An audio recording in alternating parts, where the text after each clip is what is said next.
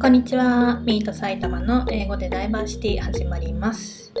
今日はカナダとお金シリーズ第2弾ということで、カナダの銀行のウェブサイトを見てても、一体どれがどういう商品なのかようわからんってことはありませんか？で、私もそうですし、そうだった。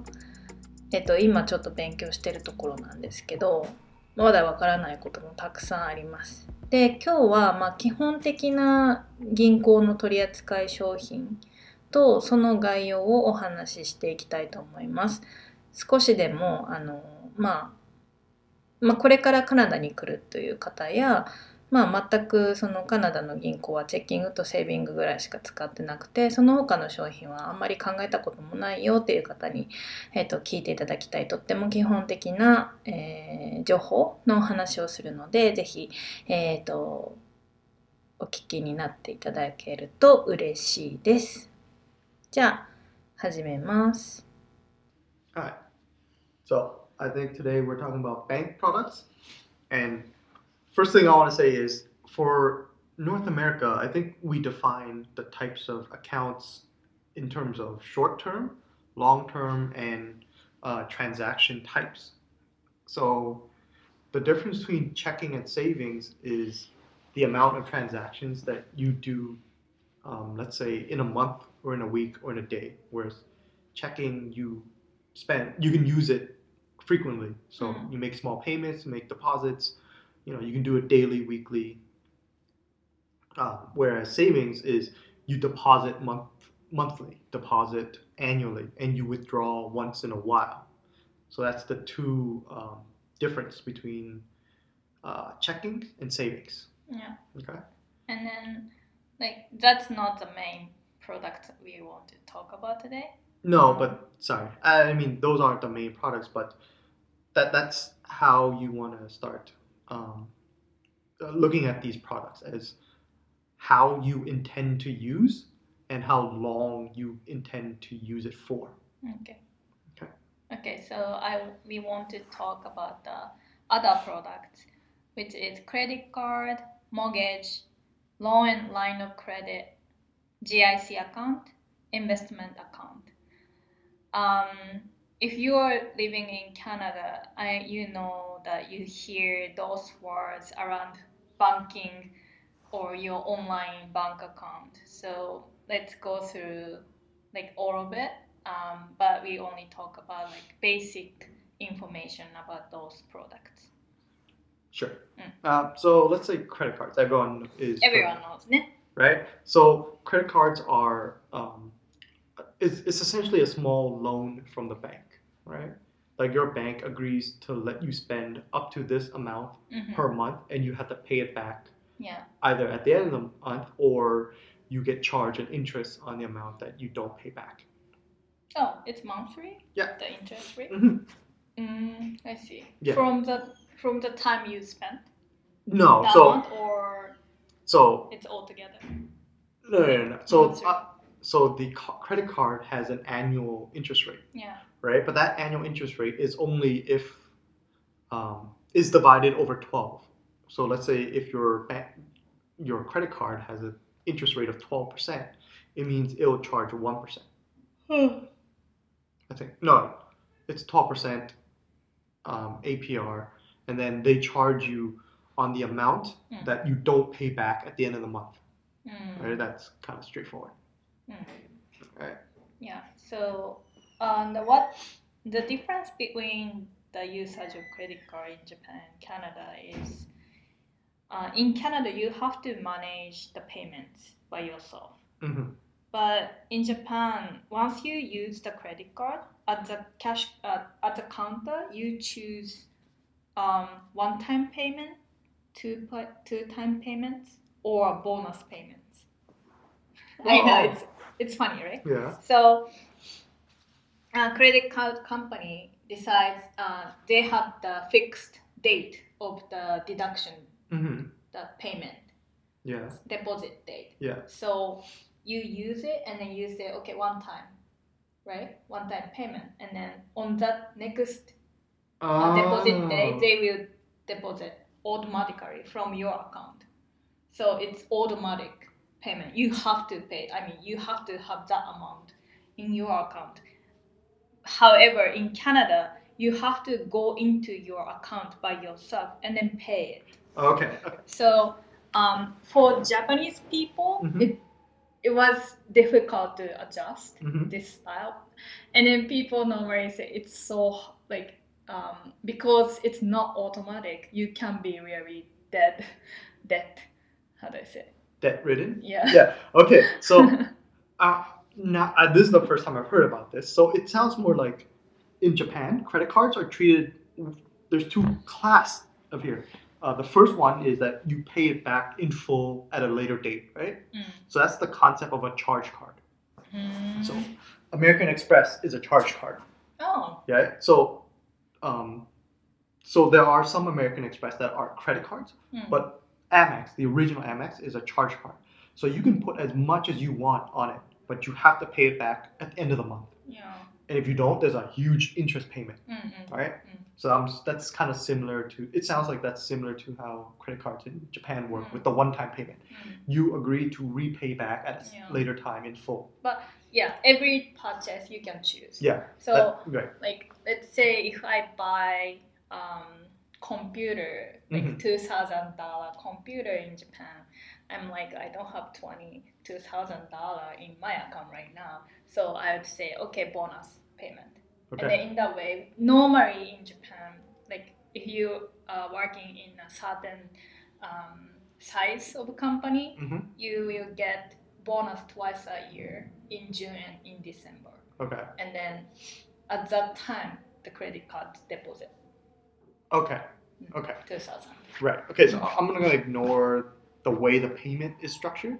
I'm just gonna focus on the method of payment. So, charge card is you pay back at the end of the month, whereas in Japan you pick the Yeah. term or the length when you pay back, right? So that is actually similar to the new concept of buy now, pay later. That's Mm, being introduced in Europe. that's horrible No, well, kind of. So the buy now, pay later is essentially a financing scheme where yeah you make five equal payments Mm. for this product over like four months or over five months over five weeks Mm. instead of paying all at once or you know put it on your Mm. credit card and Mm. pay it later so it sounds like japan has already been introduced to the buy now pay later concept yeah that's why that japanese people don't like credit cards Yeah. because you can easily get that hmm without like think, feeling about it. Yeah. So okay that's yeah. why now i like canadian system more. Because you have to like proactive proactively. Proactively? Uh, subject like you are the subject. Like you have to go to pay. Yeah. So it's like you have to manage your money like regularly. Mm. Yeah. This system, the credit card system, actually is, to my mind, is very good for people who are organized. Yeah yeah, Yeah. like but in any financial things Yeah. you have to be You- organized But I I actually like this, this buy now pay later, so I can like, really yeah, because if I was like, okay, I can buy this TV, it's a thousand no i don't want you to use this Oh no, I'm definitely not using it. But I mean, I like the idea. It's like you know, I can automatically say, oh, I can split it up into five payments, and I can plan my purchases. Yeah. So that way, if you have a fixed monthly budget, this mm. is a very good way to to live within your budget. Mm. But you end up having to pay Yeah. more because Yeah. you are pushing the payments out. Yeah. So this is similar to a line of credit, kind of. Mm, that's true okay Okay. We'll discuss that later. later. So yeah, I do. So in here, I do use the credit card basically, not the debit card Mm. for our daily use Oh, because yeah. it can we can get points, hmm and then it's like you have to pay. No, like obviously you have to pay regularly. So uh, it's not like Japanese credit card. I can manage my money better hmm with uh, points or cashback. Yeah. Yeah. So here, credit card companies want you to, you know, use their credit cards, and they lure you in, with all those bonuses. Yeah. But eventually, you have to pay it all back. So Mm. people here tend to go into debt. Oh really? Yeah. Hmm. Like, uh, uh, okay, so there is a large amount of people who do not pay their credit cards in full at the end of the month. Mm. They'll pay like up to a thousand dollars, and then they'll leave the rest on credit, and then hopefully next month. But you will get more Yeah. interest. Though. Yep. So if you don't know how to manage your money, Mm. don't use credit cards. Right? That's Yeah. that's the rule. Same, same. Same, right? Yeah, that's everywhere. Okay. That's right. Cash is king. That's why everyone says use cash if you don't know how to manage. Yeah, yeah, exactly. Okay. Now, mortgage. Okay. So the first The so a mortgage is essentially a loan with to use for real estate. Real estate, yeah. So it's house condominiums that you buy property. Mhm. Yeah, you get mortgage. right. So here in Canada, a mortgage is only used for a house. Um, you could use it for like businesses, like real estate business, but hmm mostly for house. And then uh, you are mortgages, even though it's called amortized, means you you you you split the debt over thirty years, but you have to renegotiate your mortgage every five years, two years, or Mm. something, based on the term of the contract. Mm, I see. So Okay. that, that's the Very but, basic yeah, information basic, about mortgage. it's just a large loan Mm. that you have to refinance or renegotiate with the bank every so amount of time. Mm, okay. Right. Next, loan and line of credit. So I think here is like many Japanese are wondering what it is. So loan we we know Right. because the term is not used used in Mhm. Japanese too, but not line of credit. So let's go with loan first. Okay, so loan is simple enough. You go to the bank, you ask to borrow a certain amount of money, and you agree to pay it back over a certain period Mm. at a fixed interest rate. Mm. And then you are essentially, and you know, this is depending on your contract, but you are most likely locked into that payment system. So you have to pay X amount every month, every two Mm. months, every week or something. Mhm. Right. So here, like normally people use it- the loan for car payment, car purchase, boat. That's cool. Renovations, like anything kind of large Yeah, purchase, right? So let's um yeah we can talk about this. But you got car loan, yeah. right? So when I purchased my car, I didn't want to pay it all at once, Mm-hmm. and I didn't have a line of credit that I could borrow from that that met my loan. Mm. So I borrowed from the bank, you know, the money I needed for the car, Mhm. and I agreed to pay it back over seven years. Mm. Is that like you adjust it with the bank, right? Like if the bank say, okay, this amount we can give you this amount, but you have to pay it by this date, Yeah. and then you will calculate Ah, the so planning, and then Um, you will adjust with your salary or something like that. so I don't want to get make it more confusing, but Mm. when I got the loan, I didn't go to the bank. I used the car dealership, and they got the loan Ah, they for do. me. Yeah, yeah, yeah. Yeah. That's So the car dealership got the loan, and the way yeah, yeah. it's structured is Mm. instead of saying you agree to the sorry, it's more like they give you the length of the term. Mm. Like we say, we'll, we can get you a loan for seven years Mhm. at this interest rate, Mm, at one mm. two percent, Mhm. whatever, and then.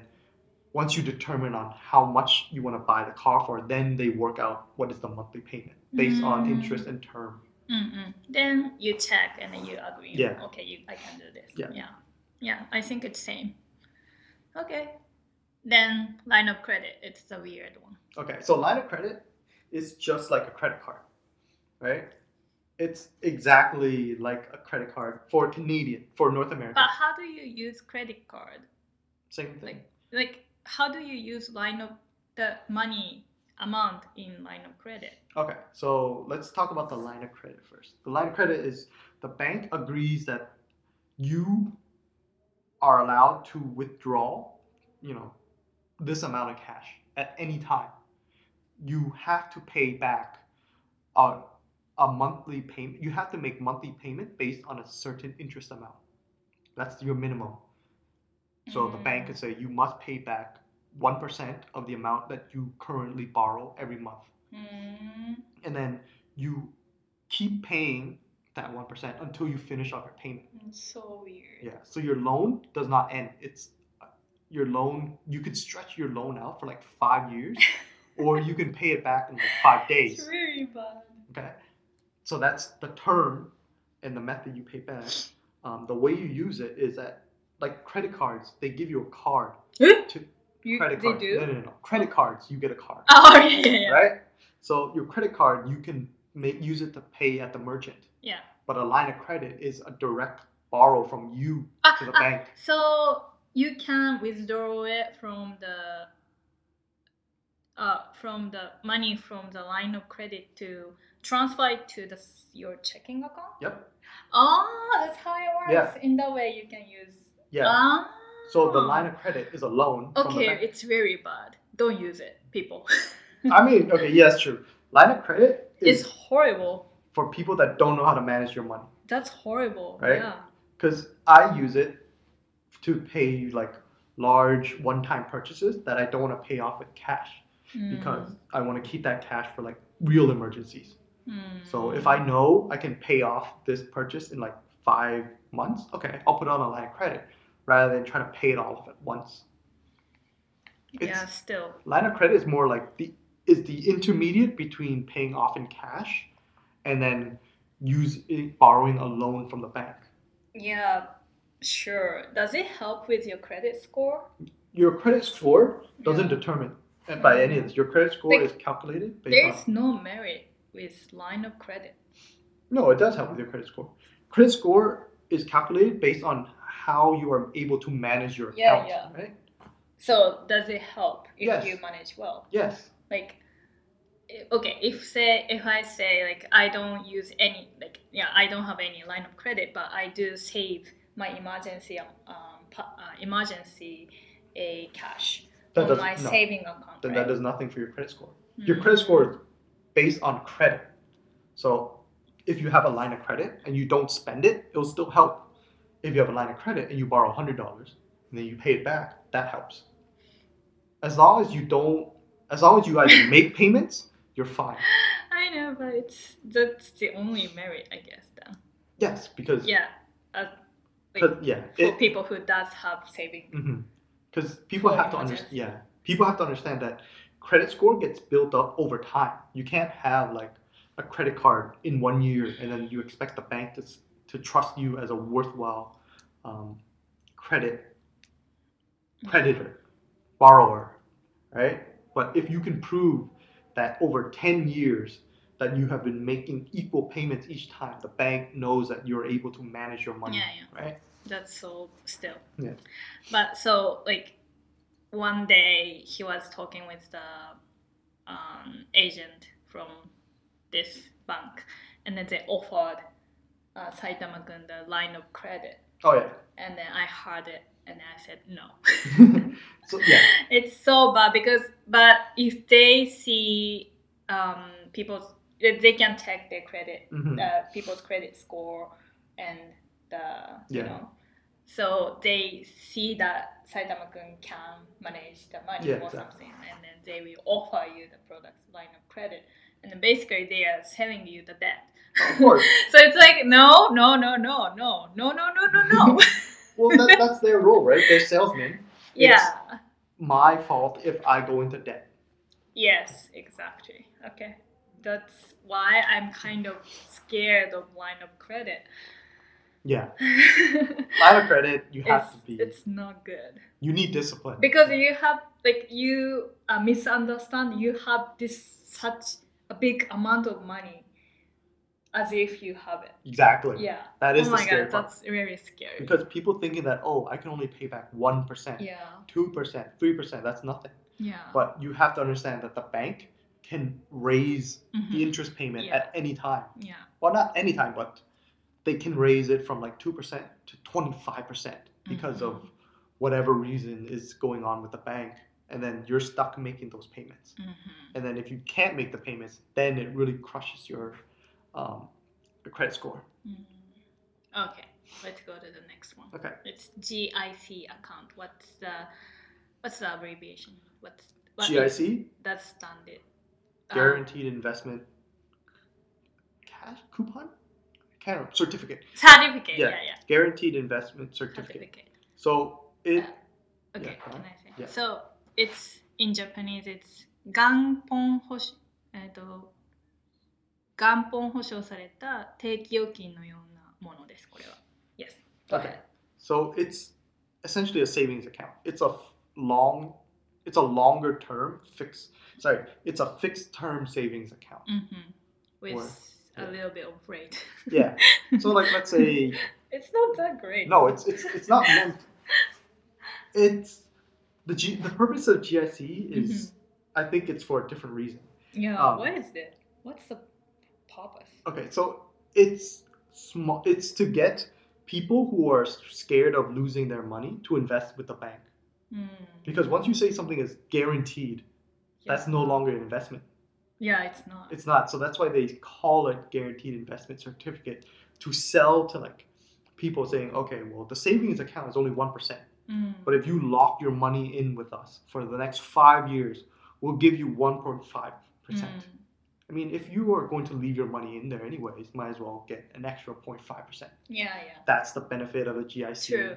Like you better leave your money not in saving account, account but the GIC account if you don't touch it. Exactly. Yeah. Right? That's the benefit.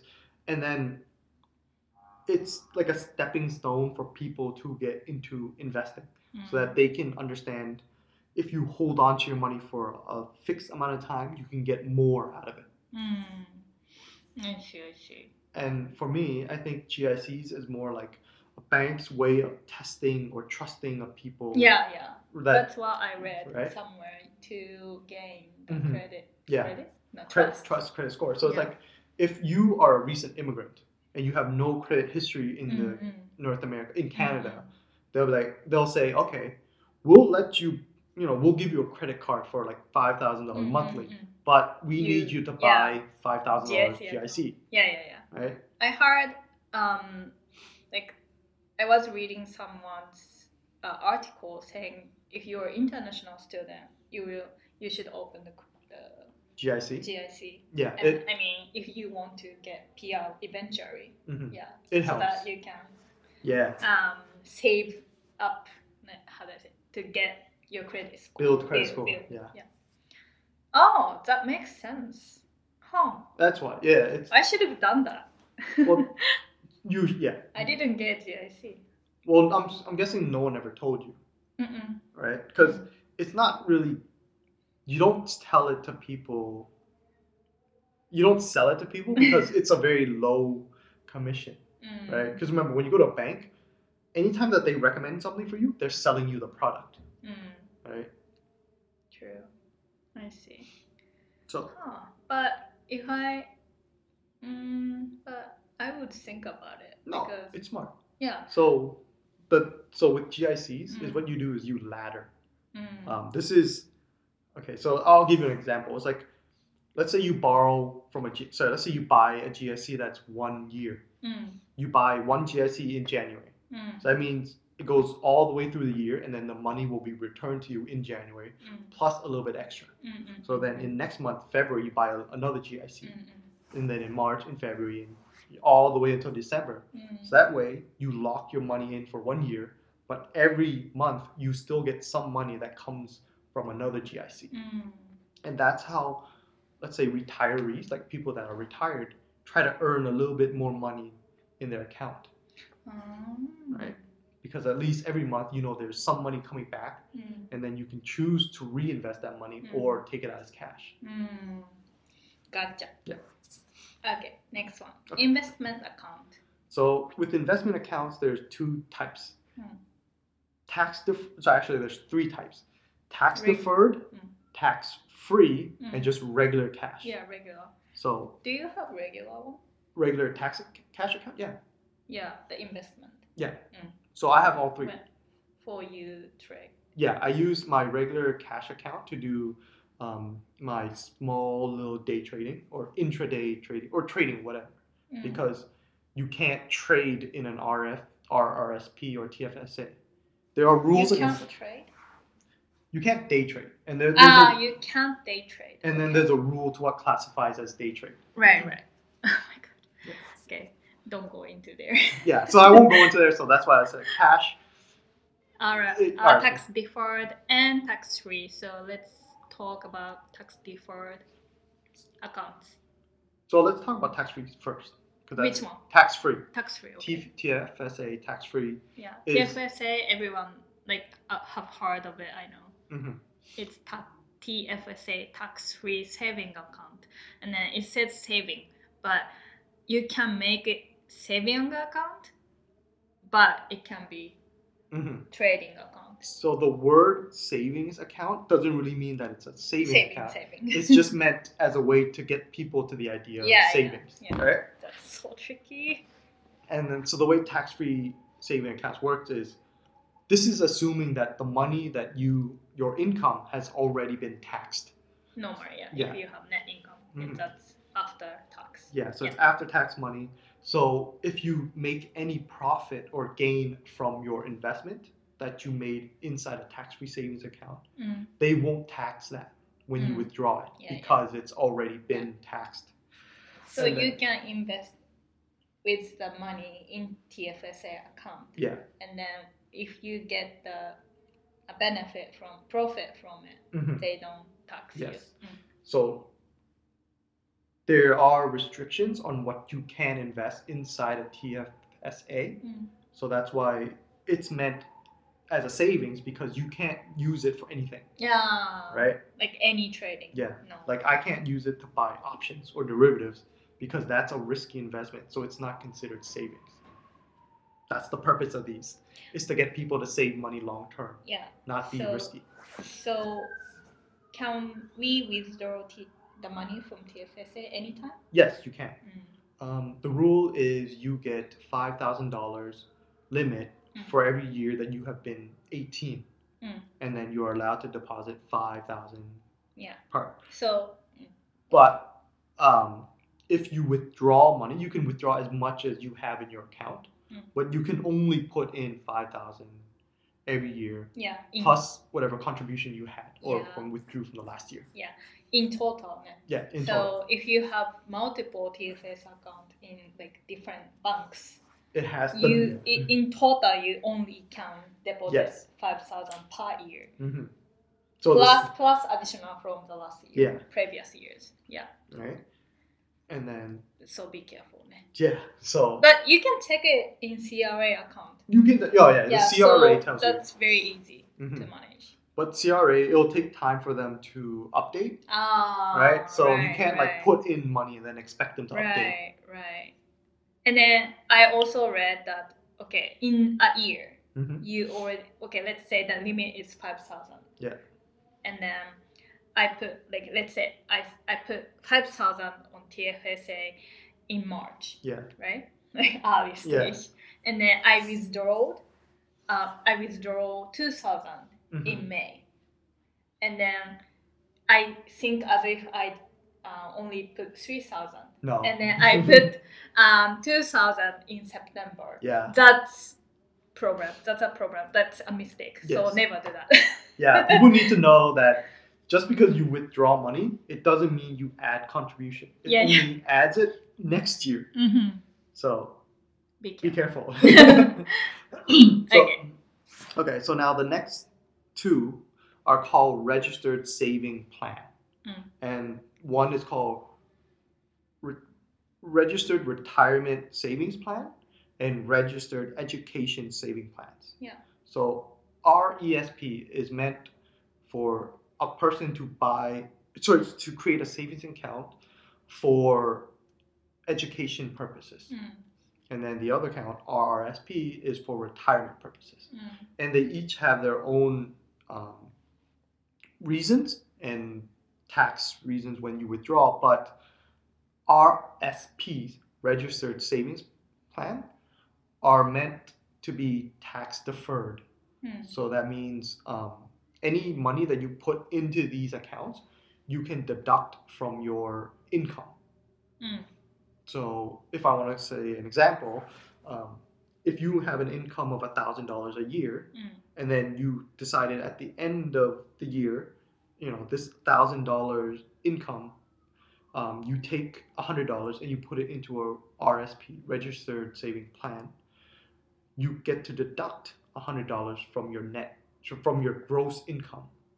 So to the government, you only have $900 because you put 100 into a registered saving plan. Mm, And then later on, when you decide to withdraw from that account, Mm. you will be taxed based on the income at that time.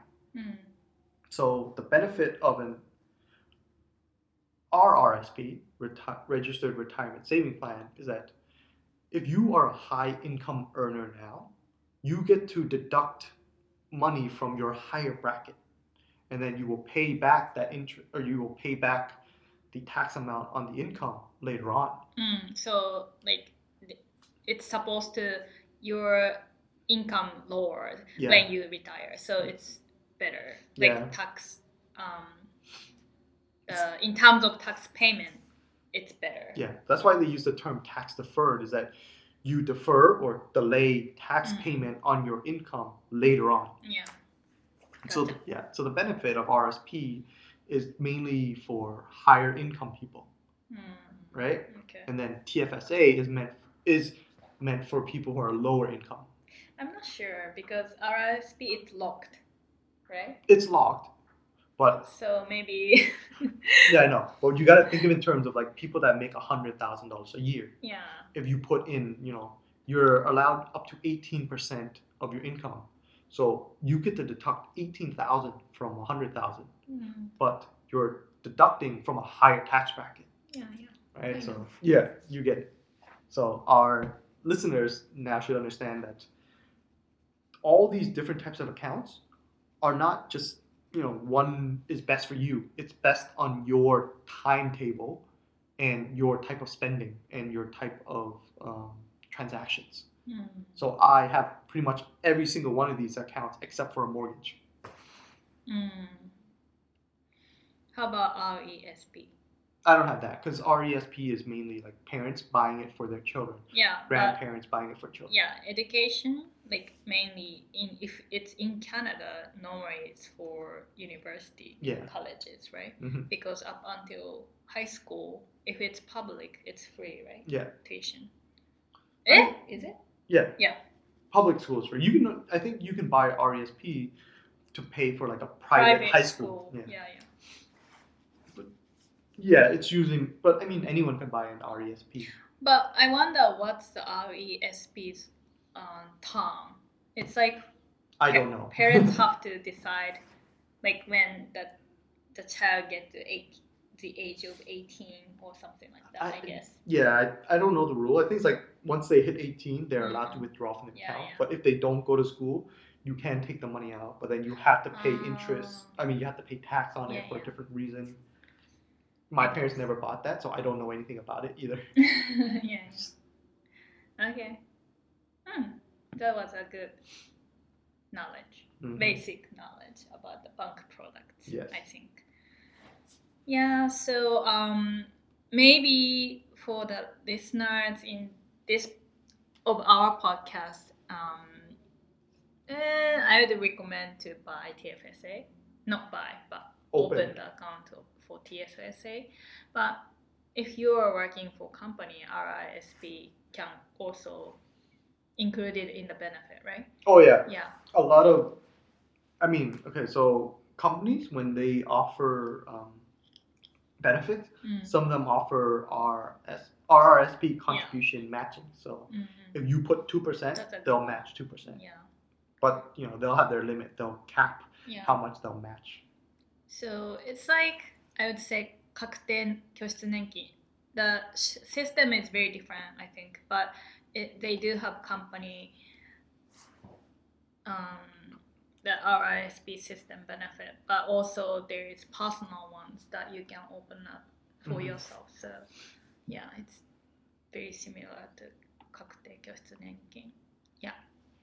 So when if you ever get the option that your company will offer you free money take it yeah take it for sure you have to check if they have those options yeah and then you also have to the what's the amount of a matching. Yeah, Mm. and you have to also pay attention to the rules at Yeah. when you can withdraw it. Yeah, yeah, yeah. Right? You have to set up so that you don't go over the limit. No, no, no, not that. It's a, But they, it has that too, right? Limit. okay. So the rules limit is eighteen percent of your income, Mm. and that's a government limit. So it's not anything your company can do. No, no, I know. What I meant is, um, each company will have a rule on how long you must hold your money inside that Mm, account. So my company is ten years Mm. that I must have my money inside that RSP account for Mm. ten years Yeah.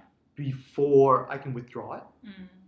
So that's way that the government, or not my company, but the company guarantees with the bank that's holding my Mm. RSP that I will just take the money and run. Yeah, yeah. So- The account is one thing. The rules for the account you have to pay attention to. Mm. But that what what I was talking about is the limit, like eighteen Oh, yeah. percent, and because you have to manage it. Because if you have account in company and your personal one, Oh it's yeah, combined. yes, yes, it's yeah, combined. so it's also like when you set the percentage Mhm. within a company, you have to be careful.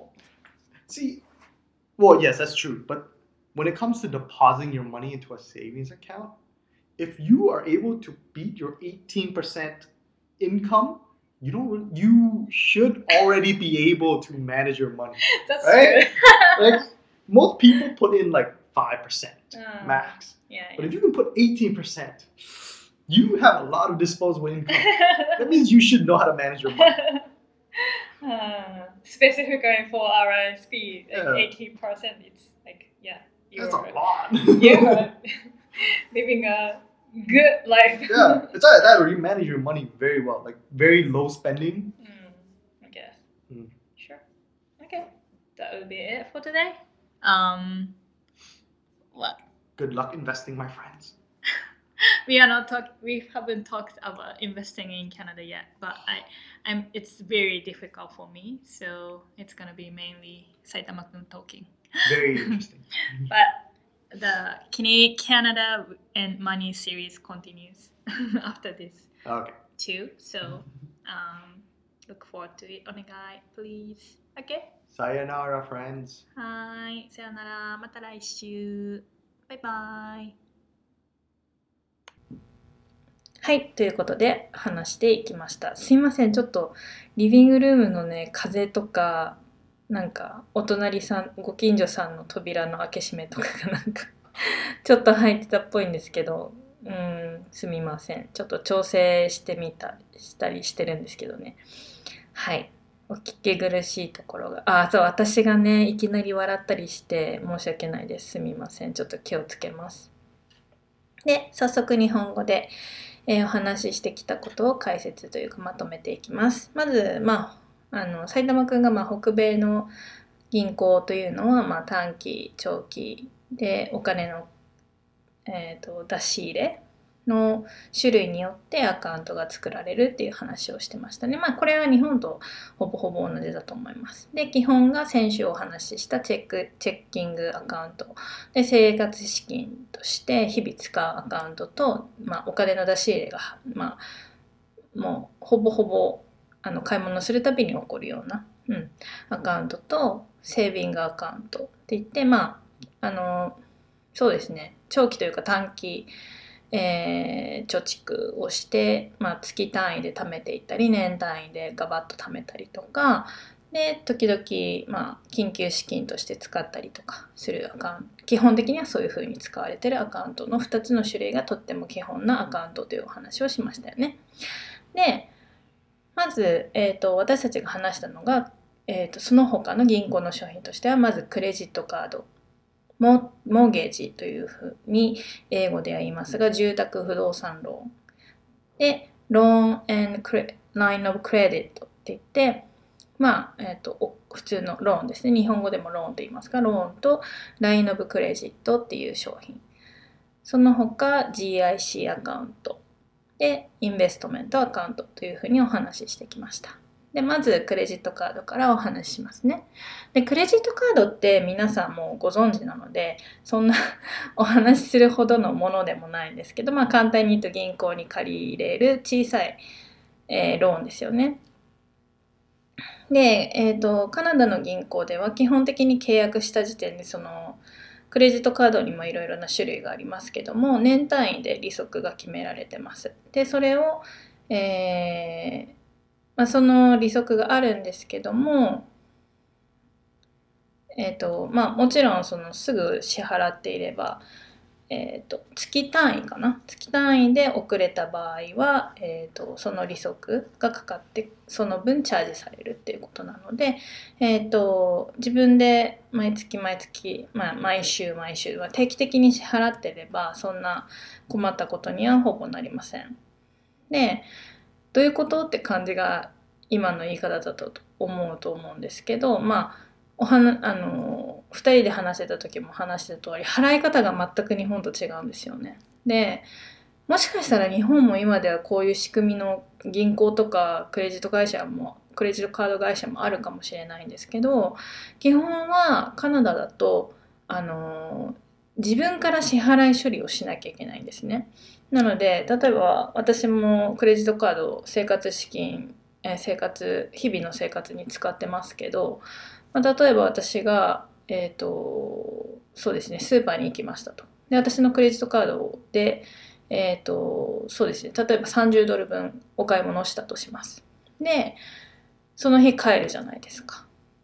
そしたら、まあ、あの、その額が当然オンラインバンクのそのトランザクションのヒストリーに、履歴ですね、に、えっ、ー、と、チャージされるというか表示されますよね。で、その額をそのオンライン画面上で自分でお支払いするっていう能動的に動く処理をしなきゃいけないんですね。で、あの、もちろん人によってやり方はいろいろあると思うんですけど、私と埼玉君は基本は週1確認して、1週間分のトランザクションをまずそのアカウントにの履歴に行って確認します。で、あの変なトランザクションがないかは絶対確認した方がよくって間違えて多くチャージされたりすることもあるのでまあとかまあフラードもねあの詐欺かなそういう変な引き出しがないかっていうのを確認して問題なければ、えーと、チャージされてる分だけ、えーと払うっていう操作をねします。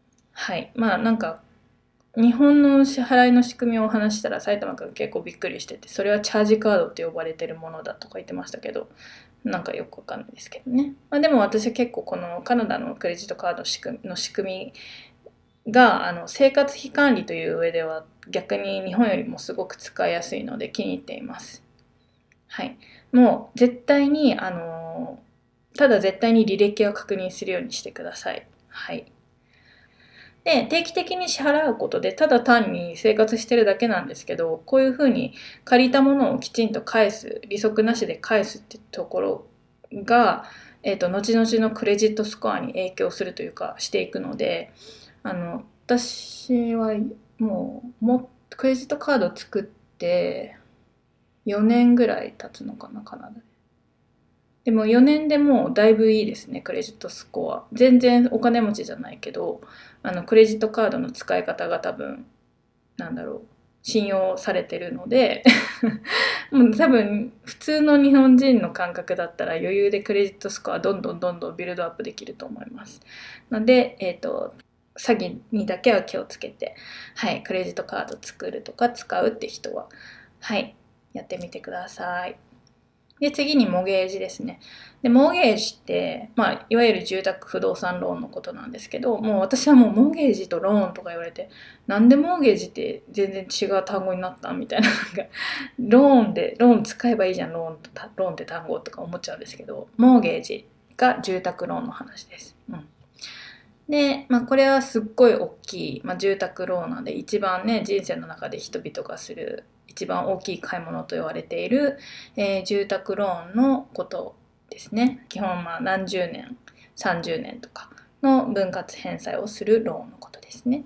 で、えーと、ローンの契約期間によって2年とか5年ごとにローンの、まあ、更新をしていくのが普通だそうです。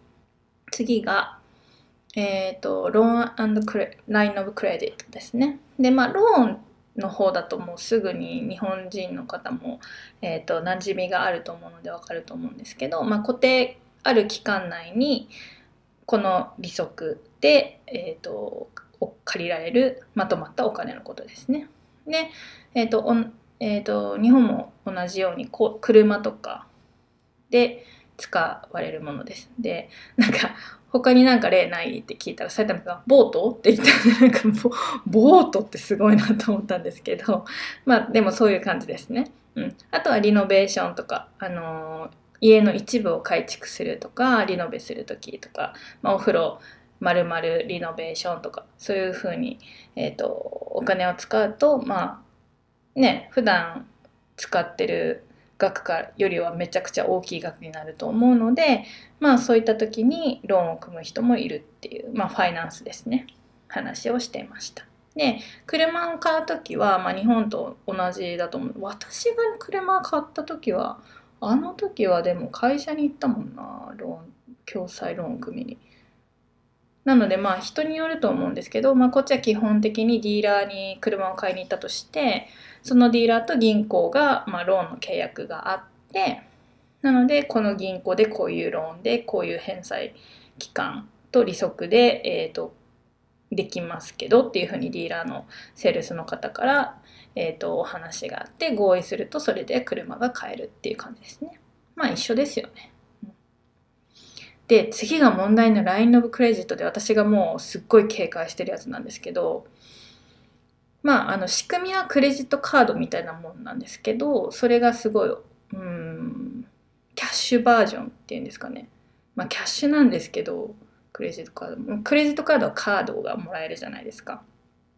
でも LINE オブクレジットはまとまったお金を貸し付けてもらえます。でこの期間内に返済しなきゃいけないっていうのがないんですよ。でただ利息は決まっていてかつ毎月必ずお支払いしなきゃいけないので、まあ、日本のクレジットカードのお支払いみたいな感じですかねに似てるのかな。で、えっと、毎月借りてる金額のうち、えっと、何パーセントを、えっと、支払わなきゃいけないっていう話がありました。なので銀行が例えば100万円貸しますって言ってで100万円使えるんですよただ、えっと、お支払いに関しては100万円のうちあの緊急で10万円使ったその10万円のうちの、えっと、1%を毎月払わなきゃいけないみたいな感じ。まあもちろんそれ以上払えると思うんですけどすごい怖いと思います。だってこれ返済期間ないんですよ。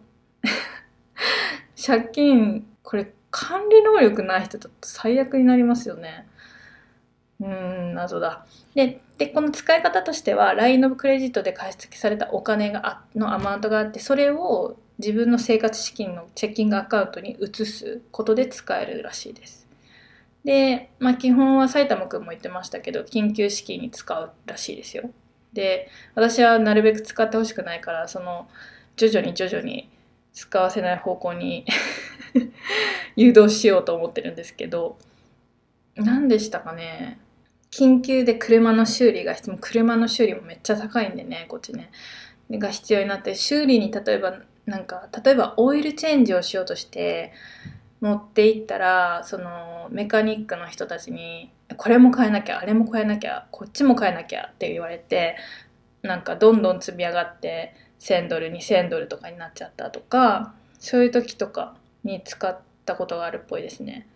いやいやいやいやもうセービングアカウントの貯金でどうにかしてくれって思うんですけどそういうセービングアカウントのキャッシュを使いたくない時にまあえ、ー、と LINE オブクレジットを使うっていう話をしてましたうんでそのまあその結局これも LINE オブクレジットクレジット商品なのできちんとマネージその毎月毎月決まった額きちんとお支払いしてればクレジットスコアがまあにプラスになるらしいですよ。いやーでもやっぱりね絶対使わない方がいいですこれ。でしかもその利息もその決められた契約時に提示された利息がまあ何て言うんだろう増える可能性がなくもないらしいです。なのでいきなり極端な話1%絶対支払わなきゃいけないっていう利息が20%とかになってもう慌てふためくことになる可能性がなくもないってことですよね。なのでもうこれはねオファーされても私は絶対に買いませんね買いませんっていうかもらえませんねそうそう。銀行からオファーされるんですよ。この間も埼玉くんが多分投資インベストメントアカウントかなんかのお話でどこかの銀行とお話ししたしてたんですけどその時についでにね LINE オブクレジットこの額で、えっと、オファーできるけどどうって言われてたんですよ。もう絶対ノーですよっつって。いやいやこれあや危ないですよね。だって複数の銀行である程度クレジットスコアがいいともう何かと機会を見つけてはなんだろうセールスされるみたいな感じでもうちょっとやめた方がいいです。はい。で、次が GIC アカウント。で、GIC っていうのは Guaranteed Investment Certificate の略で、で、これはですね、あの、まあ、インベストメントっていう投資商品ではあるんですけど、元本保証の定期預金みたいなもんです。なので、定期預金なので、ある一定の期間を約束して、この期間お金をこれだけ、えっ、ー、と、毎月お支払あの、貯めていきますっていう。で、それにちょっと、まあ、セービングアカウントよりも少しだけいい、えっ、ー、と、利息がついて、まあたしプラ少しだけプラスになるってことですね。なので自分が好きなものを選べます。好きな期間を選べますね。でまあ目的としては、まあ、安全な投資商品。なんかもはやギュアランティードだと投資ではないとか埼玉君言ってましたけど。まあ安全な投資商品であって。で、まあ、貯蓄預金を、まあ、持っててかつ貯蓄預金を全く触る予定がないんだったら、まあ、GIC の方に移した方がいいっていうか移したとか GIC を買った方がいい。かなっていう話をしてました。っていうのも GIC の方が少しだけレートがいいからですね。で、えっと、まあ、あとは銀行がその個人が信用できるかどうかを見るためのものにもなってると思うというふうに埼玉くんが言ってました。というのも、あの、移民とかに売り出されるらしいですよ。なんかクレジットカード、この多分5000ドルのクレジ限度額のあるクレジットカードを、まあ、カナダに来たばっかりの移民の人にかあのオファーしてあげるってすごい有利じゃないですか。だけどその代わりに GIC 買ってねみたいなあのセールスをされるみたいです。あとは私もその GIC のことをちょっと調べてる時に留学生だったら GIC はアカウントは持っとくのをおすすめするっていう記事を見ました。というのも例えばその留学生でカナダに来て将来的に永住権をえーと、目指してるとするじゃないですか。そうすると,、えーと、留学生の期間っていうのは、まあ、いわゆる外国人だけども GIC を買って貯蓄していけば、えーと、信用が買えるんですよね銀行から。なので後々移民した時とかに、まあ、移民した時じゃなくてもいいんですけど、まあ、後々クレジットカードの発行にを有利にあの進められたり移民になって、まあ、あのなんだろうクレジットスコアがそれその永住権を取るまでにビルドアップされていればその後のまあローンの組み方とか、まあ、車を買うとか家を買うとかそういった時に、まあ、クレジットを成長させておけるっていうのはいいことですよね。で次にインベストメントアカウントなんですけどまず、えーと、インベストメントアカウントに関して、まあ、投資用のアカウントに関しては普通の、まあ、キャッシュ現金で、まあ、デイトレードとかができるような、えーと、アカウントを持てるっていうのとあとはタックスディファードとタックスフリーのアカウントがあるっていうお話をしてましたでまずタックスフリーのお話をしてたんですけどえっと、皆さんご存知 TFSA がタックスフリーのアカウントですね。タックスフリーセービングアカウントです。まあ皆さんご存知の通りここでここに入れた、えお金を使って投資して利益を得てもここでは課税されないというアカウントですね。うん、なのでまああの皆さん持っておくべき誰でも持っておくべきアカウントです。ただ投資の商品に制限があってオプション商品とか派生商品金融派生商品は買えない。であとはそうですね。引き出しはいつでもできます。なので制限がないですね。すごくいいですよね。タックスフリーだけど引き出しいつも、いつでも OK ってすごいなと思います。で、ただ、えっ、ー、と、年5000ドルまでの拠出だしかできません。ただ、その前年に繰越し分がある場合は繰越して OK です。なので、18歳以降1年5000ドルまで、えー、拠出して OK なので、私のような移民で、まあ、例えばそうですね、25歳で、えーと、永住権が取れたとしますよね。そこまでの18歳から24歳までの、えーと、拠出額も、えっ、と、アベラブル、有効になるんですよ。で注意は複数 TFSA アカウントを持ってまあ持てるんですけど持ってると、まあ、その拠出額を管理していくのを注意した方がいいですねなので1年5000ドルのリミットだったら、まあ、5000ドルを2000ドルこっち3000ドルあっちに入れるみたいな感じですでまあ、一応 CRA アカウントで自分のそのリミットを確認できるんですけどその反映するまで若干時間がかかるので一応自分でも把握しておくようにしてほしいというふうに埼玉くんは言ってました。であとですね 例えばさっきあの話したんですけど1年で5000ドルのリミットだとします。で3月に、えーと、5000ドルも拠出しちゃいましたとしますよね。で5月に2000ドルちょっとえー、と必要になって引き出したとします。で、その9月、その後9月に、ああ、でも2000ドル引き出したから2000ドル枠残ってるなと思って入れちゃダメなんですね。1回5000ドル、えっ、ー、と、拠出したらもうそれで終わりです。なので、もうその引き出した額とかは特に関係ないということは覚えててください。で、次に、タックスディフォード、繰越税ですね。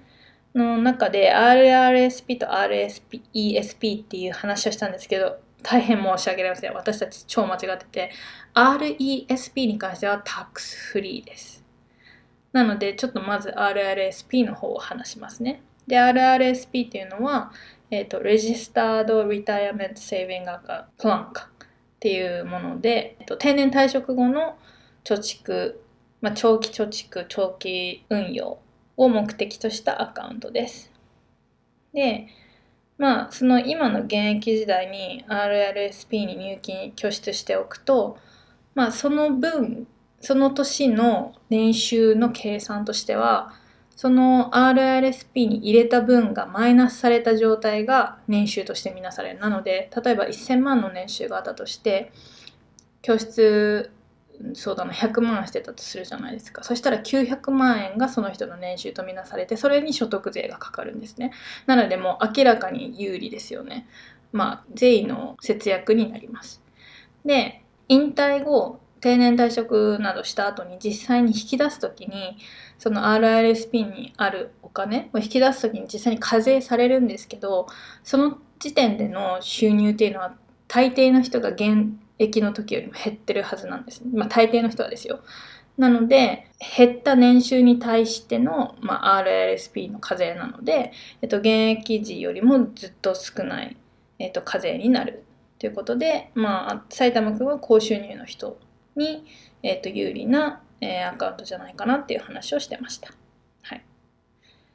で、次に RESP なんですけど、そう、これごめんなさい、タックスフリーです。で、えっ、ー、と、教育資金の貯蓄ですね。もちろん自分の例えばその大人になって大学卒業して働き始めたけどいずれ MBA 取る予定とかいずれ、えーと、博士課程に入る予定とかそういう人たちが自分のために資金を貯めることもできるし親が子供のために解説することもできます。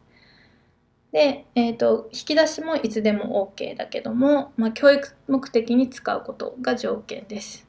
まあ、一応その他に使うこともできるんですけどその時の場合は少し制限がかかるというかペナルティみたいなのが少しあるんですけどまあそんなに重いものではないみたいです。このそうですねポッドキャストを聞いてる皆さん結構日本人でカナダにいる方が多いっぽいんですよね。なのでえっ、ー、と、TFSA は基本的におすすめだなと思ってます。ただ、その、うん、そうですね。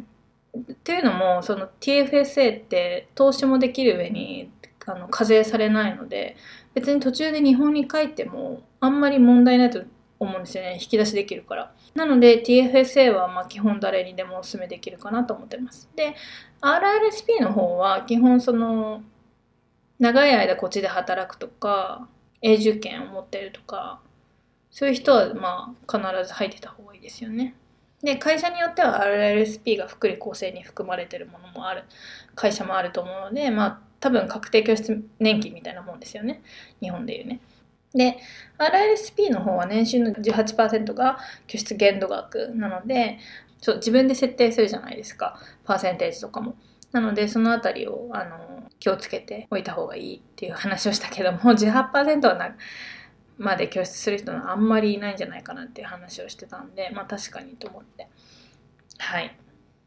あとはその会社の RLSP の制度も絶対に熟読してあのあるなら絶対に利用した方がいいという話をしてました。まあ 埼玉けどフリーマニーじゃんっつって言ってましたね。ただその会社によってそのルールは違うと思うんですけど例えば埼玉くんの会社だと10年間は引き出しができないという制限がありますな。まあ、持ち逃げできないようにね。なので、まあ、そういったリストリクションを見ながら使う、使わないとかも確か自由だと思うので、はい。えっ、ー、と、確認してみてください。えっ、ー、と、次の週は、まだお金のシリーズしばらく続く予定です。